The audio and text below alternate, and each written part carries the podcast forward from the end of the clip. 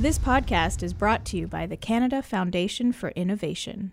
Welcome to the Innovation Now podcast. Today we're joined by Dr. Michael Houghton, Canada Excellence Research Chair in Virology at the University of Alberta. Dr. Houghton's research focuses on developing a vaccine for hepatitis C. Dr. Houghton, thanks for joining us today. Thank you.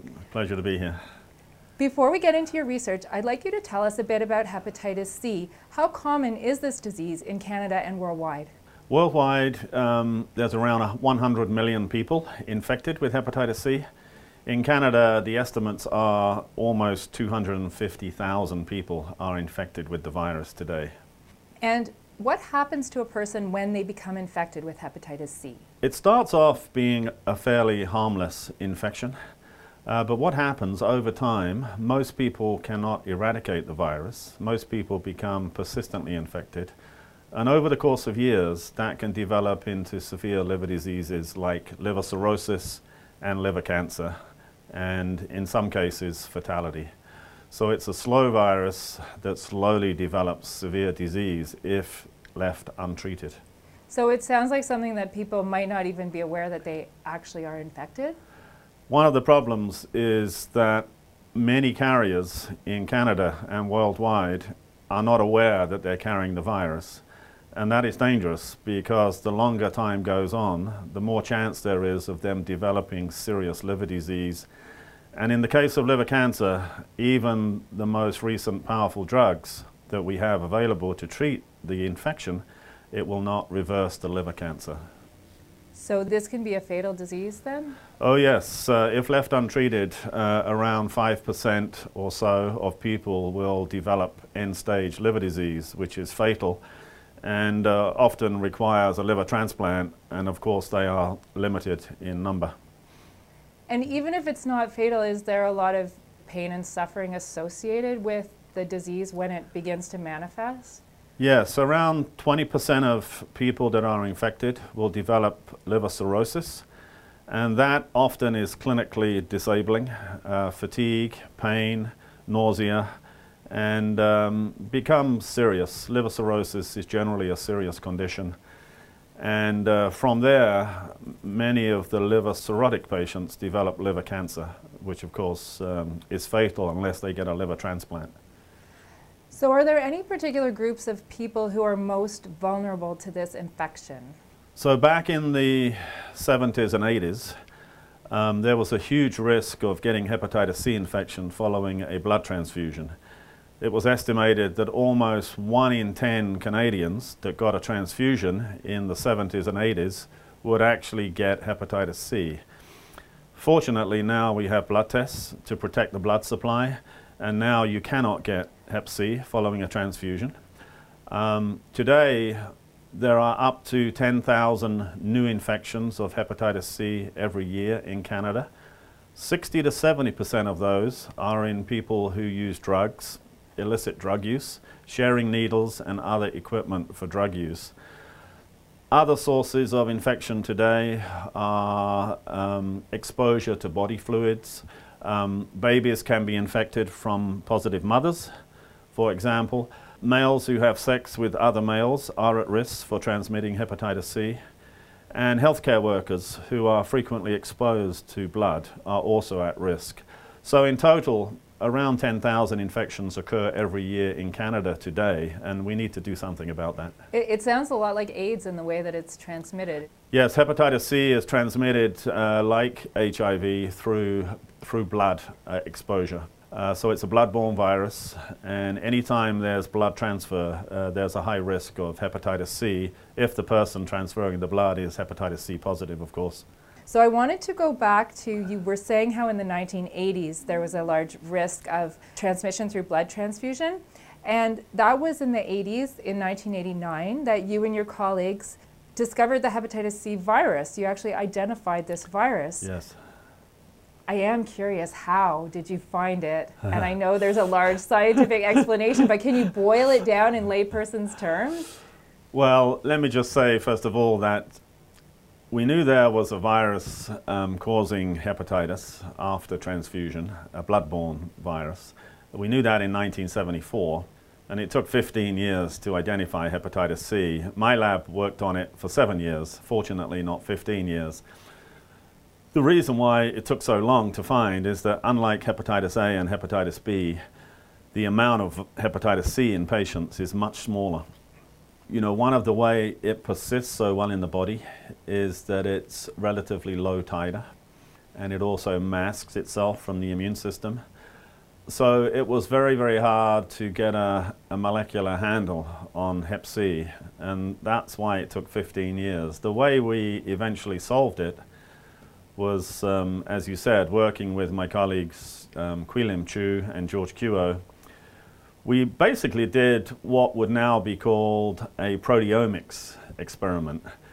Uh, and to try to describe it in as basic terms as possible, um, we used bacteria and we cloned every piece of nucleic acid from an infectious blood sample into bacteria.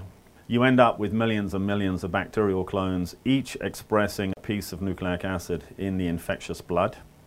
And then um, you can persuade the bacteria to express that nucleic acid into a protein. And then what you end up is a huge proteomics library where you're expressing millions of different proteins that were originally encoded by the infectious blood.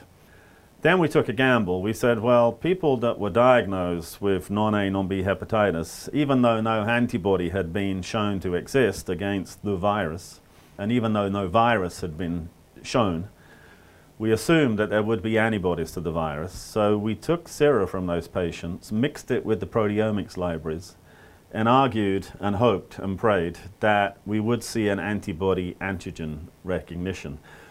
So at the time, it was a huge long shot. Um, we had been working on it for seven years, so we were getting rather desperate. And despite it really being a long shot, um, it actually ended up working. And after seven years, we got one clone that we were able to show was from hepatitis C, uh, incredibly. It took us a long time to convince ourselves that it really was hepatitis C, um, but eventually we did it. It was an example of not talking yourself out of an experiment that you think is very high risk of working. so I've learned, I've learned from that. So I, ever since then, I take a lot of risks uh, in my experimentation, and indeed took a lot of risk on Hep C as well. How did that affect the prevention and treatment of hepatitis C after you were able to say, okay, this is the virus? Yes. So once we had identified the virus and isolated it, um, we were quickly able to develop blood tests uh, to find out if a blood sample from a person, a blood donor or a patient had antibodies to hep C. So we quickly developed the first blood test for hep C and then in 1990 they were approved in Canada and that immediately picked up many, many cases of infectious uh, blood donors, and that prevented post-transfusion hepatitis C. So in the space of a few years, we developed a number of uh, different tests for hepatitis C. Uh, between 1989 and 1995, we developed three different antibody tests and one test for the viral RNA itself. So over the course of six years, um, we went from a situation where the risk of getting hep C from a transfusion went from almost 1 in 10 to zero. So it went from 10% to zero. So I think globally our blood tests have prevented tens of millions of infections um, around the world. That's fantastic.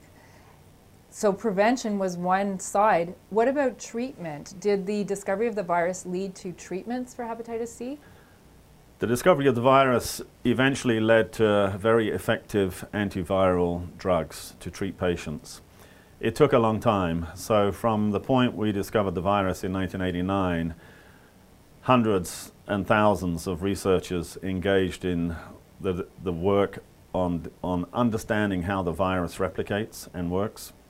And the field, over the course of 25 years, eventually came up with very potent, specific drugs targeting the virus that can now cure nearly all patients after one to three months of therapy. And these are oral, orally available drugs. So now we have the ability to cure virtually everyone in the space of a couple of months.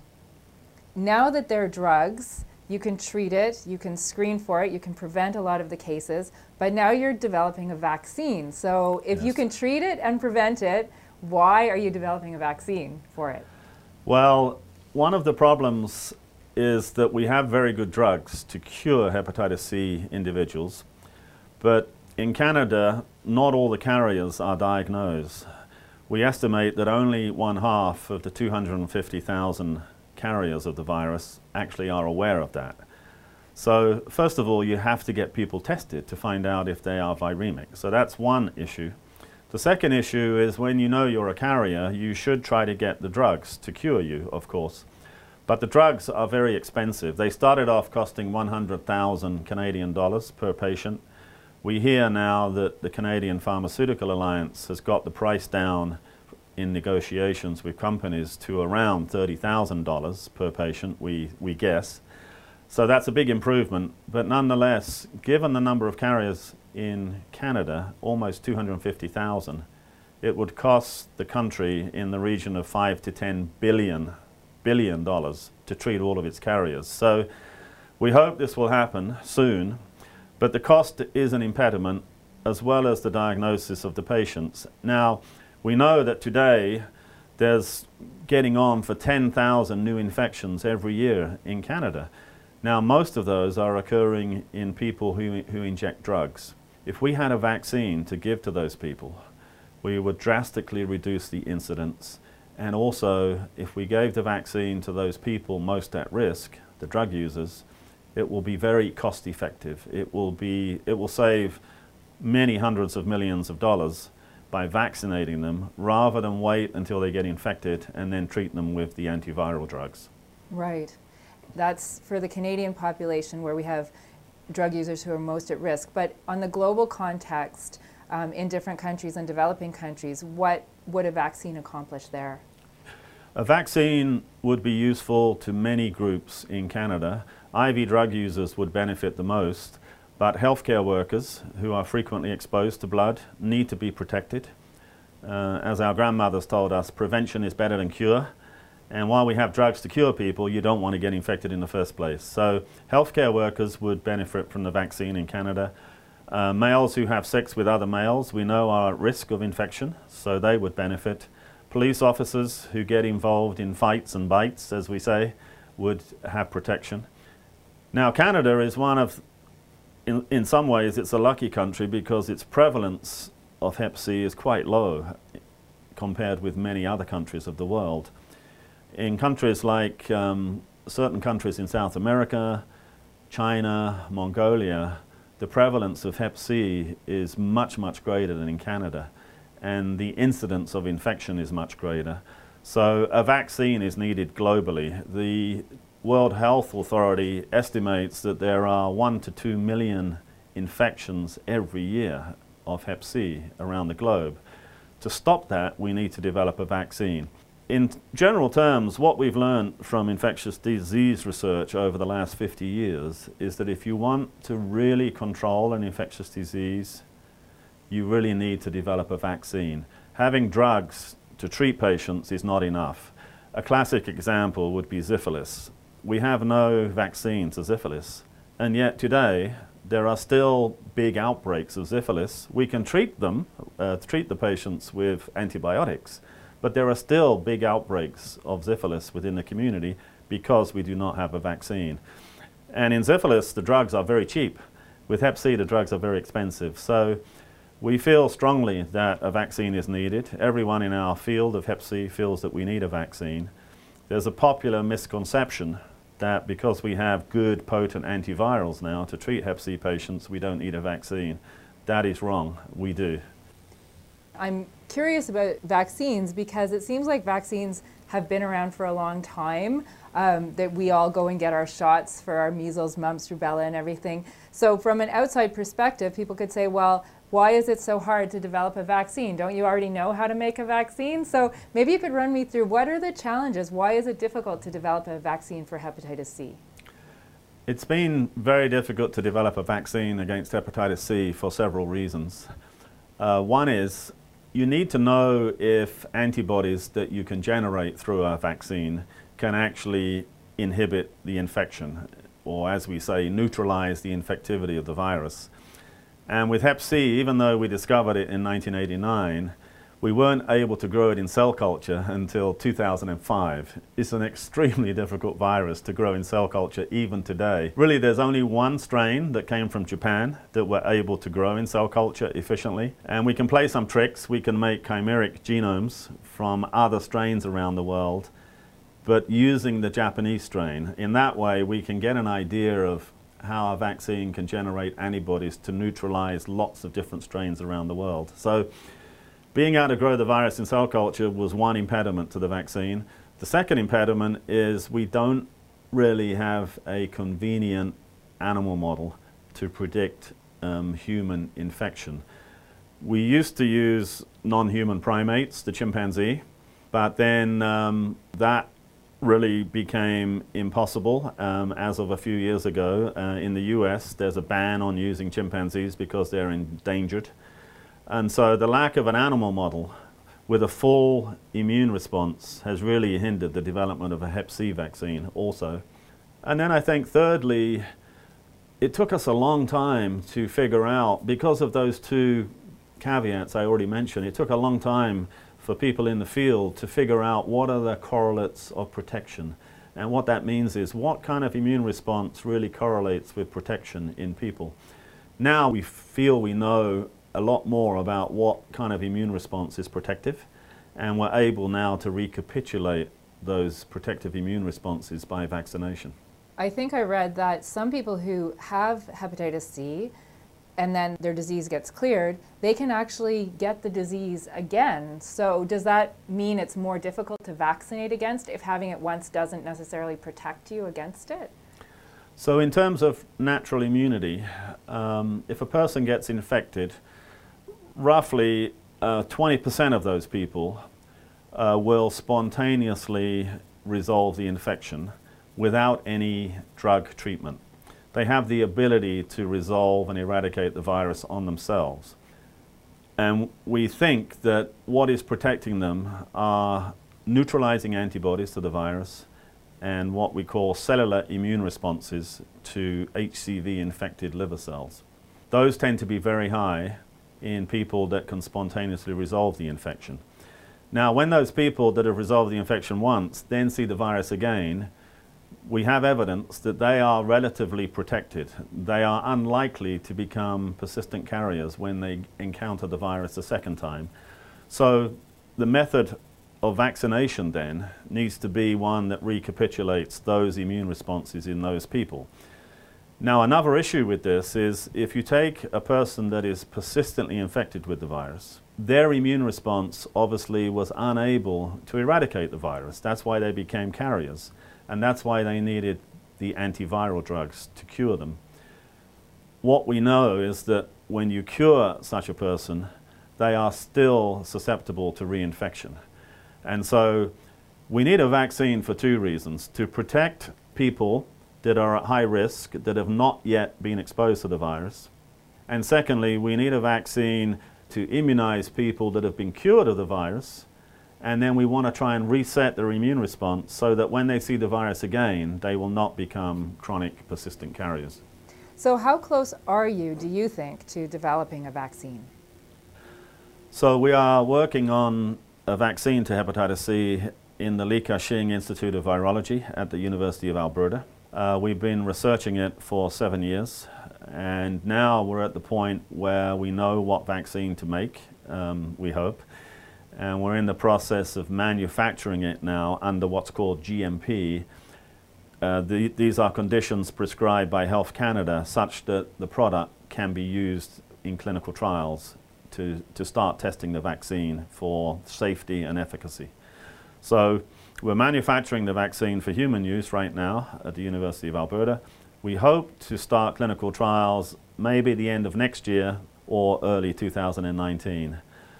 So it's, um, it's a wonderful environment in the Li Ka-shing Institute at the University of Alberta because not only can we do research, we can actually then translate the research into humans by actually manufacturing the vaccine for clinical trials. What sort of equipment or infrastructure do you have at the University of Alberta at the Li Ka-shing Institute uh, that comes from the CFI that is helping you with this research? At the University of Alberta, I work within the Li Ka-shing Institute of Virology, also the Department of Medical Microbiology and Immunology. And over the years, specifically in 2002 and then in 2006, we received 35 million Canadian dollars for two CFI grants. And what they gave us is really state of the art equipment to do virology, immunology, and vaccinology. I joined the University of Alberta in 2010 and I really benefited from having state of the art equipment to use in my research. Without that, we would not have been able to have researched the Hep C vaccine and produced it. So the CFI has been incredibly important. It has been key to our work on the Hep C vaccine. Now, you've dedicated your life to discovering the elusive hepatitis C virus, to trying to screen for it, and now to trying to immunize against it. You're very close. What will you do after you successfully develop a vaccine? Isn't your life's work finished at that point, or what do you do next? We feel that we need a vaccine to go alongside the diagnostics and the antiviral drugs to really effectively control hepatitis C in Canada and around the world. So that is a major goal of our field. It takes many, many people. I mean, we've had hundreds, if not thousands, of people working globally on Hep C, and it's just amazing how much effort and how much training and education it takes to combat a single virus. Um, unfortunately, there are lots of other diseases that are also very severe and very important. It's really amazing just how many diseases there are out in the community. There are diseases like inflammatory bowel disease, which is very common in Canada, and it's very difficult to control the course of that disease. There are so many diseases where we need more research and we need translation of that research into effective drugs and preventatives. So it's really uh, mind bending when I think how long it's taken thousands of us to get where we are in Hep C, and yet there's many, many other diseases out there that are just as important. So there's plenty to do, and health research is absolutely vital to a healthy community, and um, we need more research funding. All right. Before I let you go, is there anything else you'd like to add? Maybe anything we haven't covered or any points you'd like to emphasize? The World Health Authority has targeted 2030 to eliminate hepatitis C. Now, the definition of elimination is effective control and effective treatment. And Canada has agreed with those goals in 2030, but Canada has yet to make an action plan to achieve those goals. So there are many things we need to do in Canada to get to that point where we've really effectively controlled hepatitis C. We need to screen the baby boomers because we know that baby boomers have a much higher prevalence of infection than other um, age cohorts. We need to make the antiviral drugs that are very potent available to everyone. In some provinces in Canada, they're only available to people with quite severe liver disease. We need to give it to all carriers of the virus because if we wait, some of those people will develop liver cancer and we cannot cure that. Thirdly, we need to make the vaccine. And fourthly, we need to combine all of those things into an action plan in Canada to really continue the good work and to end up with really effectively controlling Hep C. Well, thank you very much for joining us today. It's been very, very interesting. Thank you. Thank you. Find more research stories like this at innovation.ca/stories and subscribe to the Canada Foundation for Innovation through your favorite podcast app. Also, please rate, review, and share our podcast. It really helps others to find it.